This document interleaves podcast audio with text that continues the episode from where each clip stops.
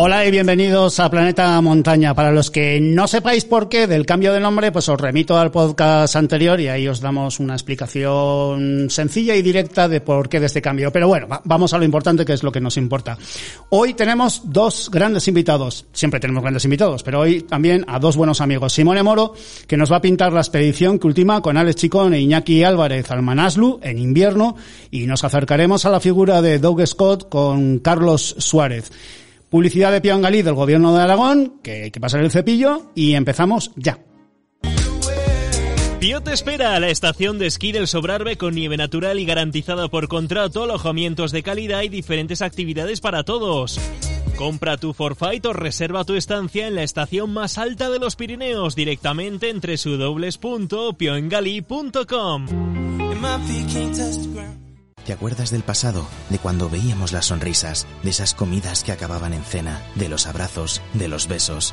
Si quieres un futuro donde volver a compartir todo lo que echas de menos, Necesitamos que hoy te pongas la mascarilla. Limites los encuentros. Mantengas la distancia de seguridad.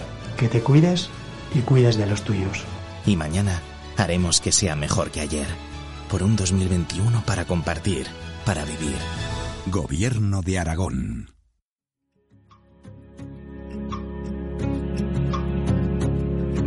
Thank you.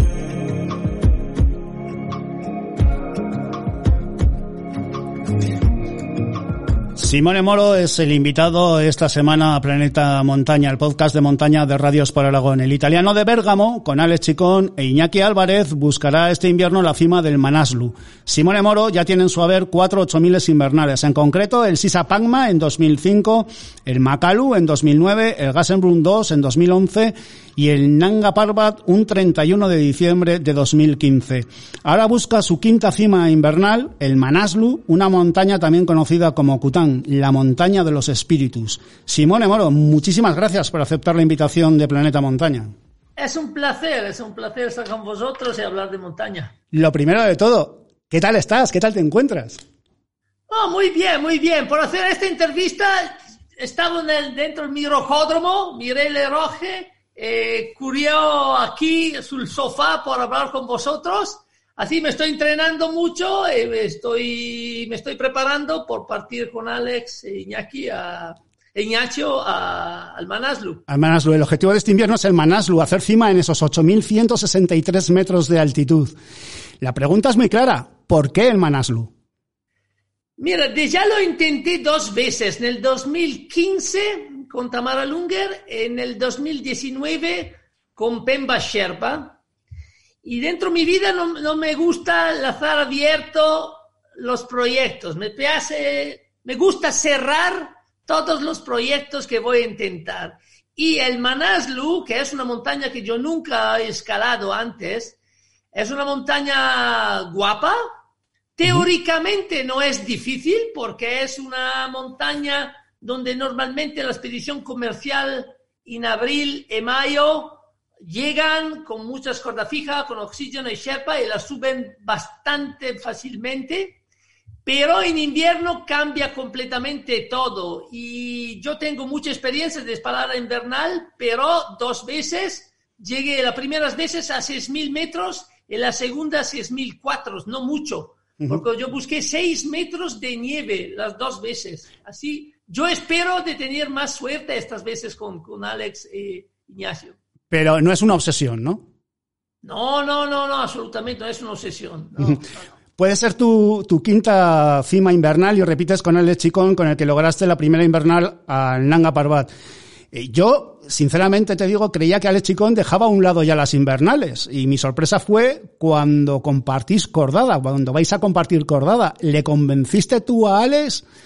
¿Alex fue quien te llamó a ti? ¿Cómo surge hacer esta expedición? No, porque eh, cuando yo miré que así muchas expediciones llegaban al K2 como estos años, yo estaba bastante seguro que Alex, que tiene una mentalidad muy parecida a la mi mentalidad, no llegaba. Y bueno, un amigo de Nepal, eh, el jefe de una agencia de trekking, la Seven Summit, me informó que Alex estaba pensando de ir al Manaslu así, yo llamé a Alex, que lo conozco del 2003, y le pregunté si estaba verdad que, que estaba organizando unas expediciones, y me dice, sí. ¿Por qué no llega con nosotros? Y dice, bueno, estoy pensando de, de llegar, no soy seguro, y después dos semanas pensando, llamé nuevamente a Alex y dice, bueno, Alex, yo llego contigo, hacemos un team, pero la única condición es que, que yo no me gusta hacer una expedición con mucho, mucha gente. Los uh ligero me gusta. Y Alex me dice, hacemos solamente en tres, así es perfecto y empezamos a trabajar juntos a, este proyecto. Y ese tercero es Iñaki Álvarez. Está cerrada ya. Te iba a preguntar por si Tamara Lunge los había llamado por casualidad, porque todavía no se sabe a, dónde no, va. Porque Tamara, estaba enamorada con la idea de intentar el K2 en invierno. Tamara ya subió la cumbre del K2 sin oxígeno en el 2014 y yo hablé con ella mucho porque me gustaba a mí también llegar al K2, que yo nunca lo, he subido. Eh, subirlo en invierno es un proyecto que me gustaba mucho. y pienso de tener experiencia de poder manejar un intento con seguridad a la montaña. Pero cuando yo miré que al campamento bases llegaban una, después dos, eh, tres, eh, cuatro expediciones, parece que están 70 alpinistas al campamento base, inmediatamente yo hablé con Tamara y dije, disculpe Tamara, el K2 y en esta manera para mí no es, no es más un, sueño. Te, te, tengo previsto preguntarte por el K2 más adelante, aunque ya nos has dejado, nos has deslizado tu idea. Seguimos con el Manaslu, si, si te parece. En una entrevista que concediste a Desnivel, dijiste que ir al Nanga Parbat era un sueño vivo. Ahora que vas al Manaslu, eh, ¿qué sueño es y, qué planteáis? ¿Por dónde queréis buscar la cima? Bueno, honestamente, a ir simplemente al, al Manaslu y en verano y en otoño no me motiva mucho porque está seguro que vas a encontrar muchas expediciones y también expediciones comerciales. A ir en invierno es toda una otra cosa y tener de ya dos intentos sin cumbre ha levantado la motivación de cerrar el círculo con esta montaña porque el proyecto que yo tengo dentro de mi cabeza no es solamente subir la cumbre principal del Manaslu, ma después la cumbre principal hacer la travesía y subir el pináculo este del Manaslu que es el 7000 más alto del mundo, son 7992 metros. Pero 8 metros no es un 8000. Y solamente Kukuchka en el 1986 la he subido y nunca más. Así es una cumbre guapísima, subida unas veces solamente, y la puede, tú la puedes mirar bajando, no es así largo la travesía no es fácil, mas yo pienso que después la cumbre principal, bajando, haciendo un, sí, una travesía directa al, pináculo es, se, podría subir. Me gusta la idea de intentar la prima travesía en invernal sobre un 8000.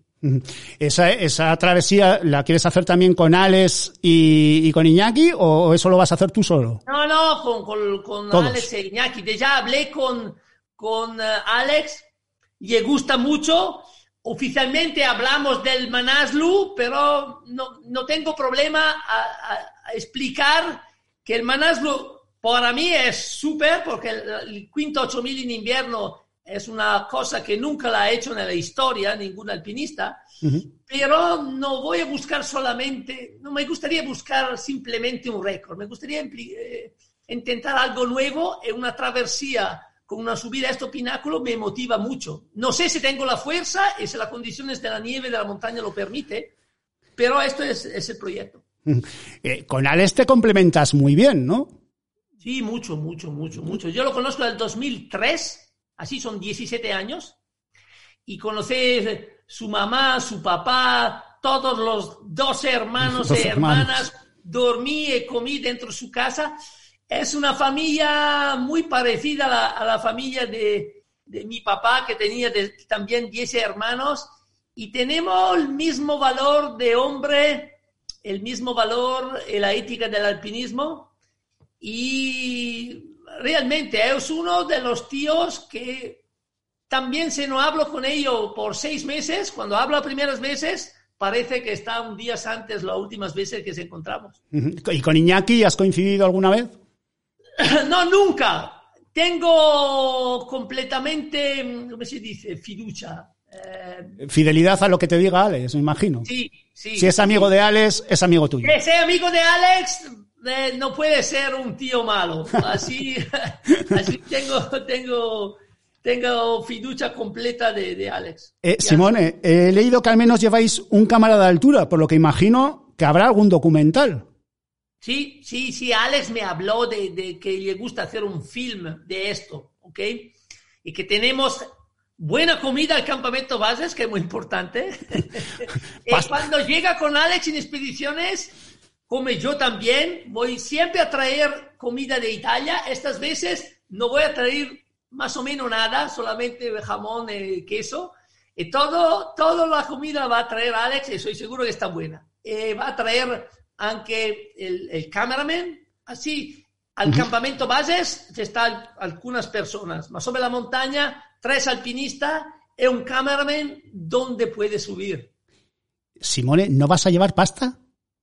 No, la pasta sí. Ah. La pasta sí, pero tengo mi secreto. Ahora no voy a comprar la pasta en Italia y traerla en Katmandú, porque en Katmandú está una una mujer italiana, Ana María, que tiene un restaurante que se llama Fire and Ice, que va a cocinar pasta italiana, ella la importa directamente de Italia. Así todas las veces que voy a Kathmandu, voy a Ana María y Ana María me regala algún kilos de pasta italiana. Ah, pues perfecto.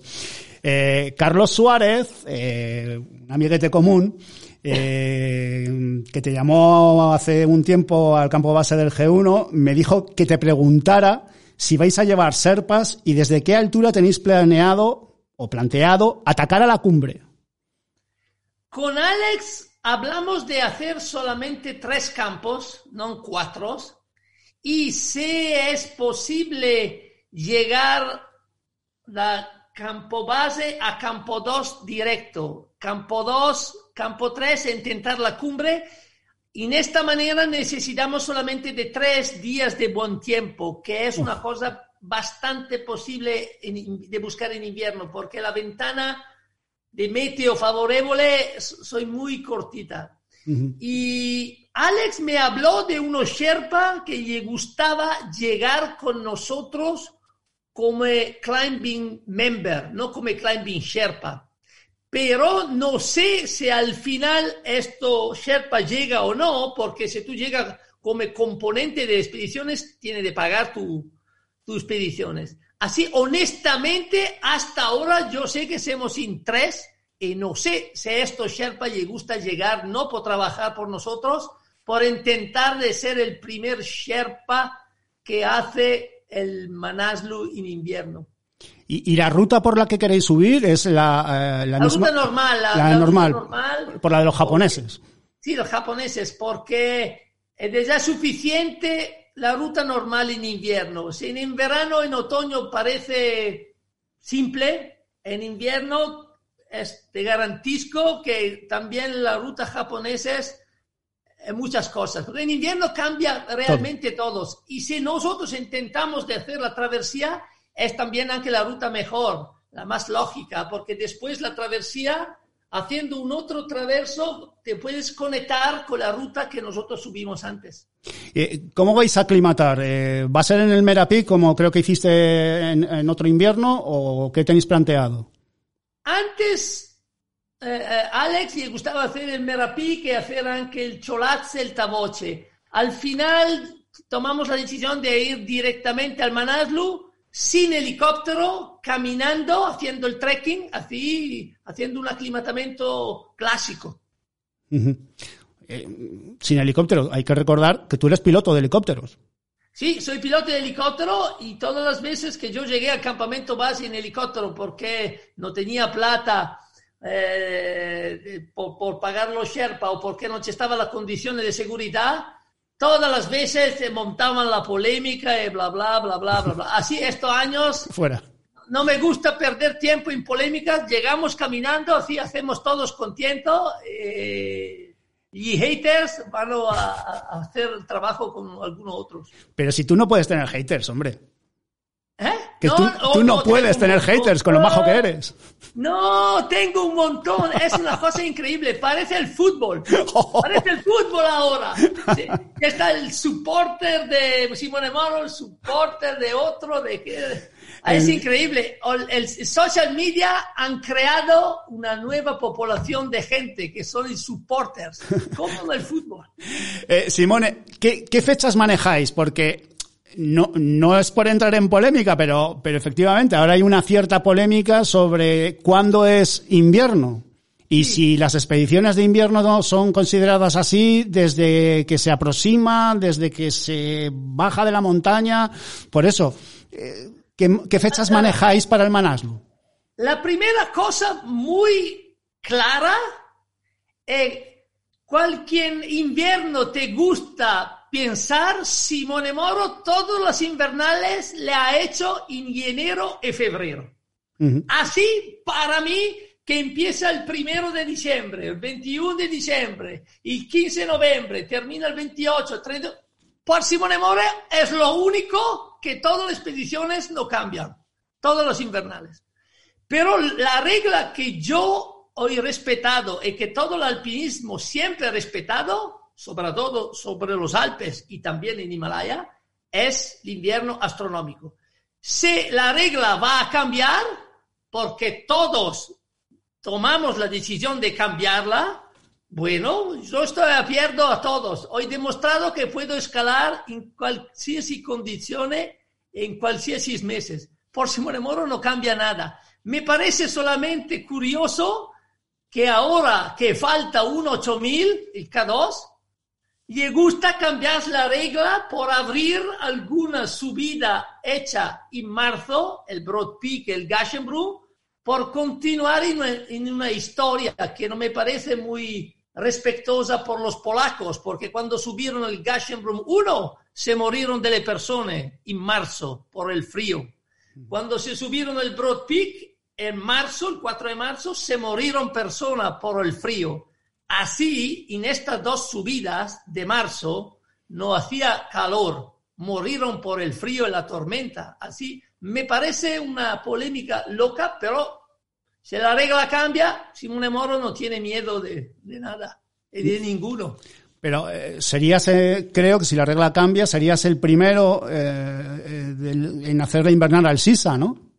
Sí, es verdad, se ahora van a cambiarla, está abierta anche la primera invernal al Broad Peak y la primera invernal al Gashenbrunn 1. Y Simone Moro no es muerto, es vivo. Puede ser que yo no, me fermo a cuatro, me puedo ir a seis primeras invernales. Es mejor no provocar Simone Moro. el, el Manaslu es una montaña con mucha, con muchísima nieve. En 2010... ¿Te, te, gustó la mi respuesta? ¿eh? Sí, sí. Porque se van a abrirlo, puedo hacer un suicidio. Porque me regalan dos ocho mil más. Y Simone Moro no es gordo. no es muerto. No.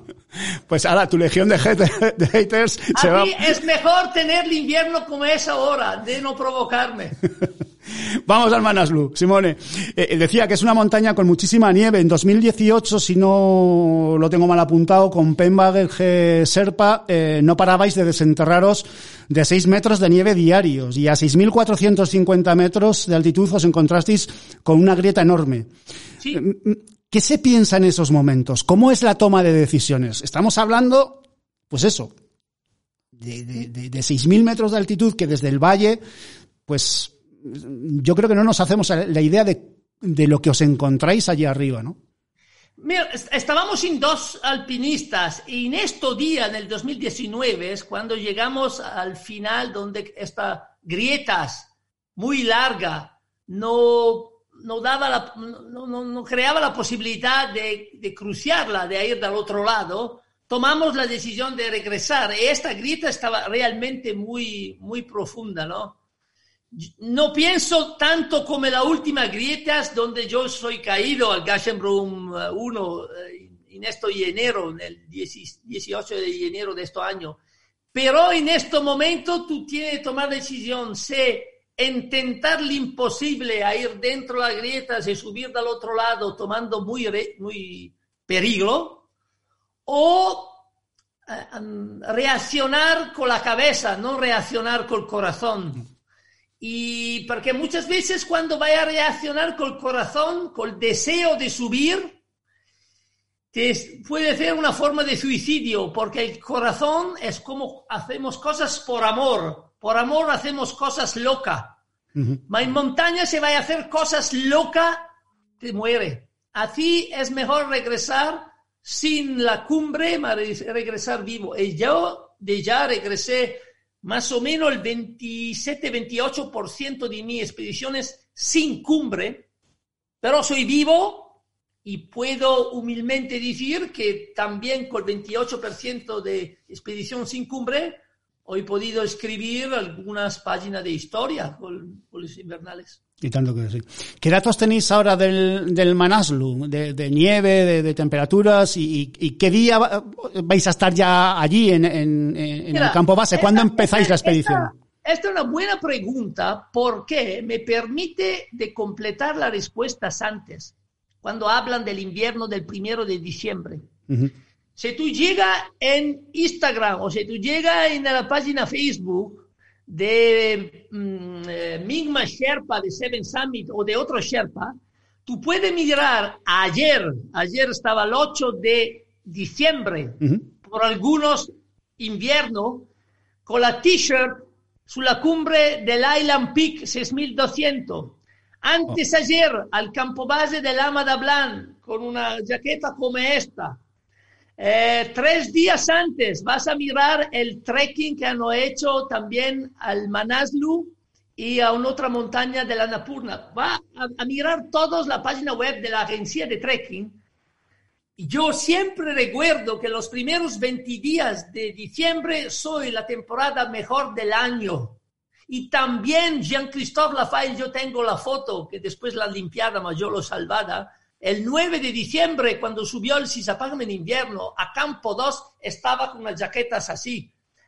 Esto significa que ahora, porque yo lo mire, no está nieve, están condiciones superbe, muy, muy, muy guape. Y yo espero que tenemos suerte que no va a nevar mucho en las próximas semanas. Porque normalmente cuando llega el 20, 25, 28, empieza el viento y después empieza a nevar es la prueba probada que en este momento que hablamos, que en Europa, en Italia y también en otro lado está nevando, en Nepal, cero. Cero. Secos. Completamente seco. ¿Y, qué día tenéis previsto salir? Mira, nosotros partimos el 31 de diciembre simplemente porque del primero de enero la regla no va a obligar nosotros a hacer la cuarentena dentro del hotel. Así, partimos el 31, yo aterrizo a las 9 de la mañana del primero, a pocas horas que se empieza la nueva regla, ¿ok? Yo pienso que nosotros llegamos a la montaña más o menos al 12 de eh, enero, y vamos a intentar al principio de febrero una subida seria. Eh, imagino que vais con un fuerte patrocinio. ¿Sigue siendo el jefe de North Face, ¿no? ¿En, Europa o, más allá? Si tú me crees, el patrocinio es mi conto corriente de banca. No tengo ningún patrocinio. no, yo tengo patrocinio de North Face, me paga un fijo todos los años, más por las expediciones. Hombre, te lo decía porque dentro de nuestra humildad, si quieres decir quién nos patrocina, pues, por mí perfecto. no, la North Face me paga como otros sponsors un, un, un, contrato fijo al año, ok. Pero por estas expediciones no va a pagar también porque North Face paga si yo llego con un team de atletas, todos de North Face, a un proyecto de North Face, en este caso va a pagar. Pero yo voy con Alex y con Ignacio, que tengo otros sponsores, así yo pago por mí mismo. Puede ser que me ayudan un poco más. no, eh, antes comentabas lo, de, lo del accidente que sufriste en, el gas en el, en el Gasselbrunn. Eh, me gustaría preguntarte cómo viven en casa tus expediciones. A Chicón alguna vez le he preguntado por cómo lo vive su madre y, creo que las familias no se terminan de acostumbrar a vuestras expediciones. Por eso, ¿cómo vive, cómo lo vive tu familia más cercana? Tu hijo Jonas, tu hija Martina, la mamá, creo que se dice así. Sí, la mamá, la mamá, la mamá. La mamá. ¿Cómo, lo viven? ¿Qué, eh, ¿Qué te dicen? Seguramente tengo, están preocupados, tengo miedo, pero a un nivel normal porque después más de 60 expediciones que he tenido también accidente al Gashenbrum, a la Napurna, eh, al eh, Fitzroy. Son tres o cuatro expediciones, sus 60 y más, 60 y pico de expediciones.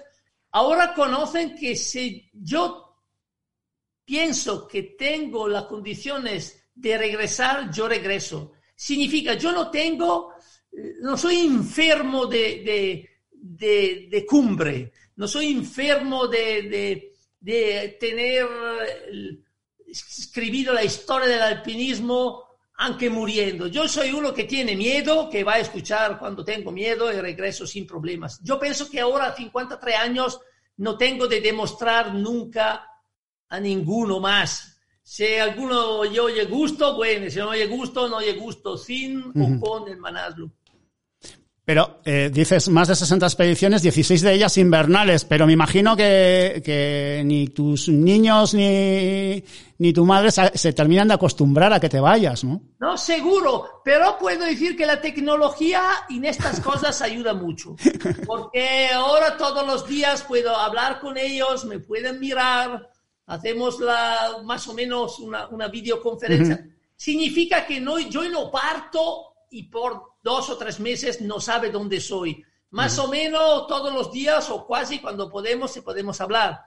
Mata un poquito de aventura esto, pero no mata el corazón de tu mamá y de, tu hijo. Qué bonito. ¿Por qué crees que eres tan bueno en las expediciones invernales? Mira, en, la historia del alpinismo soy menos de 30 eh, personas el tíos que han subido un 8000 en invierno. En toda la historia del alpinismo. Esto hace claro cómo es un otro planeta, una otra cosa, una subida invernal sobre un 8000. Y si alguno no has probado, es difícil comprender, es difícil explicar, porque la misma montaña, de la misma altura, con el mismo equipo, el mismo team, en invierno la posibilidad de subir a la cumbre está al del 10-12% máximo. Y en verano y en otoño, con las expediciones que tienes, con la cuerda fija, tú tienes lo tanta, 90% de posibilidad de subir. Es una diferencia increíble. Y 30 personas en la historia contra 30.000, 40.000 personas en la historia que han subido un 8.000, es, es clara la diferencia. Eh, lo, pregunto y, insisto en ello porque eh, si subir unos 8.000 en invierno merece la carrera ya de, un alpinista, subir cuatro como lo has hecho tú me parece grandioso y si consigues una quinta nos quedamos sin palabras. Mira, ¿Eso te emociona? no, ahora, me parece, eh, o me gusta ser muy honesto. En este momento y tú también lo, has dicho, soy lo único que ha subido 48000 en primera invernal. Ma está un otro grandioso, un gigante del alpinismo, Kukuchka, que ha subido 4 y 3 en primera invernal. Así somos dos alpinistas que han hecho 4 8000. Y por, eh, por, por explicar esto, yo he buscado 20 segundos por explicarte la diferencia de yo 4 y Kukuchka 4. ¿Ok? Si voy a hacer la quinta, voy a risparmiar 20 segundos todas las veces. ¿Ok? Porque si está solo uno, potencialmente que ha subido 5. Y espero de inspirar, de motivar lo joven del futuro, que un día estará alguno que subirá todos los 14 en invierno. El primero que va a subir todos los 14 en invierno podría ser, podría ser en futuro una otra grande empresa, porque el primero es Messner, falta el primero que lo suben todos los 14. Eh, ¿Reynold Messner sigue influyendo en tu carrera de alpinista o cada vez crees que te acercas más a lo que Messner representa al alpinismo? Mira, yo soy estado eh, inspirado de Reinhold Messner por lo que ha hecho, porque lo tenía dentro de mi país, porque cuando yo empecé a subir las montañas, ello estaba al punto sublime de su carrera, ¿no? Estaba terminando los 14 otomilas y Messner ha hecho realmente todo. Primero Everest en oxígeno, primera travesía de los 8000, el primero todos los 14, rutas nuevas, Nanga Parbat. Así parecía imposible hacer algo diferente. Y honestamente es difícil. La única cosa que ellos han intentado dos veces no ha hecho estaba la subida invernal sobre los 8000. Y en esto hoy comprendido que podía ser mi manera no de copiar Reinhold Messner, más de hacer algo diferente, más auténtico. Y por eso empecé el invierno. Ma Messner, para mí, como Kukuchka o los polacos, para mí, son ídolos que siempre yo miro con admiración total. Eh, te tengo que preguntar por el K2. ¿Ya has dejado o ya has deslizado antes tu opinión sobre, sobre el K2? La, la pasada semana estuvimos con Sebas Álvaro que dijo que una montaña así necesita de una escalada a la altura de su historia. Y al hilo de esto te quiero preguntar dos cosas. La primera, ¿qué te parece todo lo que hay este invierno en relación al K2? Y la segunda es si crees que son los polacos, una cordada polaca la que tendría que cerrar el círculo de primeras invernales a los 8000. Ok, la idea eh, más guapa, más limpia, para cerrar la historia que los polacos han abierto, sería que los polacos la cerraban. Esto es, digamos, la, la forma perfecta, podría ser. Pero la realidad en este año es diferente. Mm.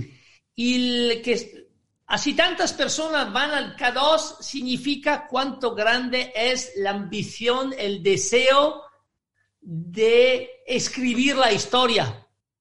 Pero por escribir la historia no es suficiente una idea o un proyecto.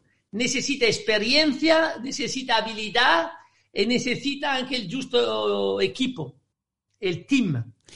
Y bueno, estos años, más del 50% de todos los alpinistas son clientes.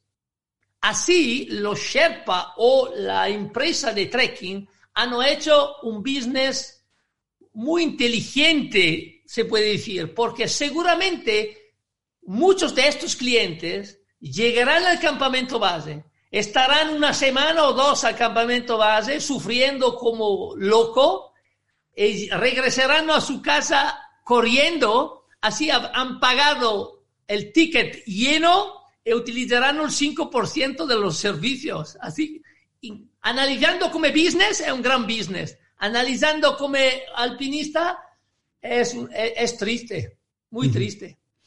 Eh, por cierto, en 2011 dijiste que no irías al K2 y, y, este año, eh, con los Pou, con los hermanos Pou, que también son unos buenos amiguetes, viniste a decir que los que es un poco como el yogur, pero que tiene el yogur una cierta caducidad de, en tu caso, esto que dijiste en 2011, que igual caducaba, que igual en 2021 te aventurabas a ir al K2. ¿Ha, caducado el yogur?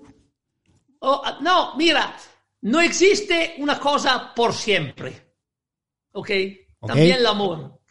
Así, en el 2011, cuando mi esposa tenía el sueño que yo murió al K2, no me gustaba ir y descubrir si mi esposa tenía razón o no mm. tenía razón.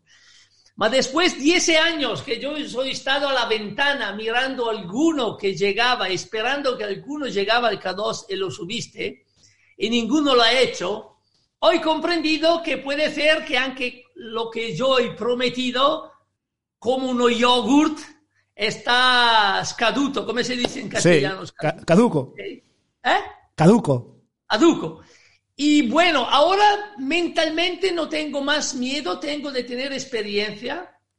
Espero que alguno estos años la sube, así no tengo el, el problema de regresar. Pero de ya me invitaron algunos el año que viene por llegar. Esto alguno dice que estos años ninguno sube. Yo espero que estos años alguno sube porque me gustaría ir a esquiar el próximo invierno, no. Eh, Simone, proyectos de futuro, y eso que aún no te has ido al Manaslu, pero también he leído que el Denali te gusta, que Vinson está sí, allí. No, el Denali es la última montaña que me falta de los Seven Summit, pero no Claro. voy loco por los Seven Summit.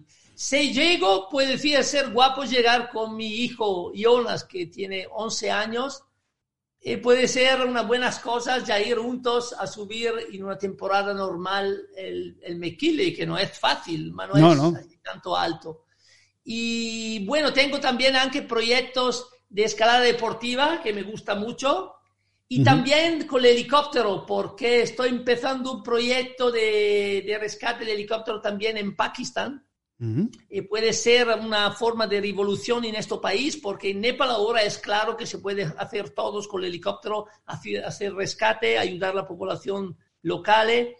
Pero en Pakistán no existe nada, solo los militares intentan algunas veces de hacer un rescate, pero el nivel es muy bajo. Ujú. Y ahora estoy empezando un proyecto también en Pakistán como piloto y como jefe de, de- de una empresa de helicóptero. Van a cambiar la regla puede ser que en el 2021 voy a empezar este proyecto. Simone Moro, te, te hemos robado más de 20 minutos, que era lo que habíamos hablado de, de entrevista, que, que no sé qué tal, has pasado, qué tal te lo has pasado tú, yo me lo he pasado en grande, y te pido una cosa, que cuando vengáis de- del Manaslu con Alex Chicón, estéis también en este podcast y nos contéis qué tal lo habéis pasado, ¿te parece? Perfecto, perfecto. Yo pienso que en esta expedición al, al Manaslu voy a, a empezar a estudiar un, un poquito de euskera. Porque, porque Alex habla euskera como, Perfectamente. como yo hablo italiano. eh, me parece que voy a intentar de, de- de hablar algunas palabras más, no simplemente agur. Muy bien, pues Simone, chao, agur, nos vemos. Nos vemos, chao.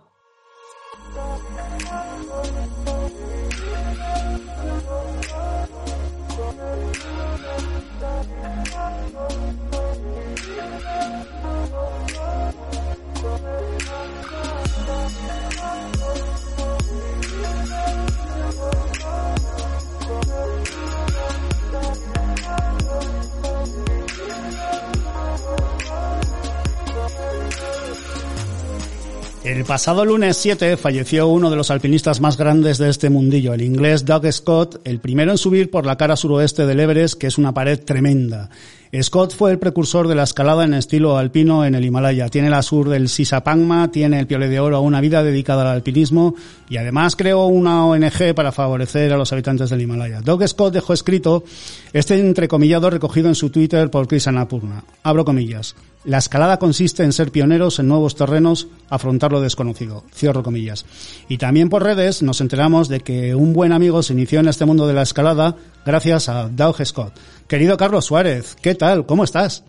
Muy buenas, ¿qué tal, Nacho? Eh, muy bien, muy bien. La verdad es que para mí Doug Scott fue un referente total desde mis principios en el mundo de la montaña. Te diría que hasta es la persona por la que yo quise hacer alpinismo. O sea, él, es, el- es la trayectoria, es el estilo, es la manera de entender la montaña que ha tenido siempre Doug, ¿no? Eh, De hecho, te llamamos por eso, porque te vi en el Facebook una foto vuestra eh, al pie de una montaña mirando mirando una mirando una pared. Eh, mm, antes que nada te quería comentar, sabes que tengo muchas ganas de invitarte a este podcast de montaña, pero no por la, la muerte de un escalador que fue o se puede decir que es una referencia para ti. Por eso, acótanos, ¿quién era Doc Scott? Bueno, Doug Scott era sobre todo un alpinista que hay que tenerle en su contexto en su momento. Tuve la suerte de conocerle cuando vino aquí a Madrid a dar una conferencia. Se tiraba tres horas dando una conferencia con un descanso entre medias. Era apasionante. Yo me acuerdo hasta cómo empezaba, ¿no? Eh, decía, eh, por encima de 8.000 metros eh, no hay más que un 20% de oxígeno para poder respirar. Y hace una pausa y, y generaba una tensión que era increíble, ¿no? Y eso viene un poco pues de ese estilo de los ingleses y yo creo que heredado del, del imperio británico, de que tenían que viajar, explorar eh, mundos eh, impresionantes, perdidos por ahí, y luego contarlo, llegar, volver a esos clubes, esos, esos, esas geo, eh, sociedades geográficas, ¿no? Donde contaban esas aventuras muy bien relatadas, ¿no? Duke, sobre todo, ha sido un alpinista que sobre todo se ha considerado escalador. Ahora eh, hay una tendencia que muchos himalayistas pueden no necesitar escalar tanto esa tecnicidad de la escalada, Sin embargo, escaladores como Duke nunca lo hubieran entendido así, ¿no? Había que empezar por el por la base, que era escalar, ¿no? Y en ese sentido, pues lo que le dio a fama fue el, el coger o sea, hacer el Everest por una vía difícil, la cara sureste, en un momento en el que ya tocaba decir que subir al sitio más alto no es lo más importante, sino cómo es la gran clave del asunto, ¿no? Y ahí pues luego deciden no solamente seguir en esa en esa línea de estilo, ¿no? propio, personal, redescubriendo el mundo de la aventura en las montañas, sino que van a montañas más bajas y ahí es donde tiene el accidente este logro que se parte las piernas en la cumbre con Chris Bonington, que fue el que lideró aquella expedición de tal. En esas expediciones lo que se trataba es de que no hubiera un líder fijo, que hubieran dos escaladores que pudieran pues eh, eh, hacer mandar entre los dos, digamos, como una acordada, como un matrimonio, y al final, pues, nada, empiezan a escalar y cuando están en la cumbre se rompen las piernas, se miran uno al otro en un tono como de hostia, de preocupación y tal, pero le, pero le sale el humor ese inglés, ¿no? El que le dice, no te preocupes que no vas a morir hoy aquí, te vamos a bajar aquí como sea tal, y el otro le dice, bueno, no tenía intención de, de, de morir, ¿no? y. Y, y, bueno, una odisea, una semana para bajar al campo base brutal. En relación a, en relación a lo que comentas, el pasado, bueno, ayer jueves, eh, vi en Kiss the Mountain, en esa brutal revista, eh, una, que recogía una secuencia de 21 segundos, eh, de, ese descenso del oro. con mucho estilo. Efectivamente. Y, y, me fui a ver, a ver el documental. 21 minutos tremendos. Pero tremendos. Es que es para verlo. Es que merece la pena verlo porque, encierra yo creo que todo lo que es el, el, sufrimiento y, y, y, la explosión de, de, júbilo que debe ser eh, la montaña cuando consigues eh, un éxito, ¿no? Porque claro, es claro. tremendo, o sea, es tremendo. O también es verdad que estos alpinistas han tenido muchos fracasos. Por ejemplo, Duque no subió al K2, que es algo que a mí siempre pues, me ha gustado más el consuelo de ver que tu referente también falla, ¿no? Y él intentó cuatro veces el K2 como el Curtica también, o sea, se han, han, tenido grandes aventuras de esas que, que han fallado, ¿no? Que también, uh -huh. bueno, pues que si intentas cosas hacer cosas difíciles, pues claro. Eso es lo que hace también que sean más grandes, ¿no? También en, en, en el fallo que, que, pues sin que duda, lo, lo sin intenta. duda. Escribió El escalador del Himalaya, que no he leído y no sé si has leído, pero que me da pie para preguntarte si estás escribiendo o si estás embarcado en algún proyecto para Patagonia y así me sirve de anzuelo para invitarte un día al programa y podamos estar más tranquilos y con más tiempo. Claro, claro, claro. Evidentemente, cuando quieras, ya sabes, aquí estoy. o sea, que estás escribiendo o no estás escribiendo algo. Estoy escribiendo, estoy escribiendo, pero muy despacito. y por Bueno. eso no quiero dar eh, demasiado rollo. Yo soy un poco de la escuela esta de hasta que no están las cosas hechas, tampoco las cuentes demasiado, ¿no? Perfecto. Carlos, no te entretengo más, pero te emplazo para hablar. Bueno, más bien, lo dicho, para que nos cuentes cosas. Que un auténtico placer, amigo. Muchas gracias a ti, como siempre. Adiós.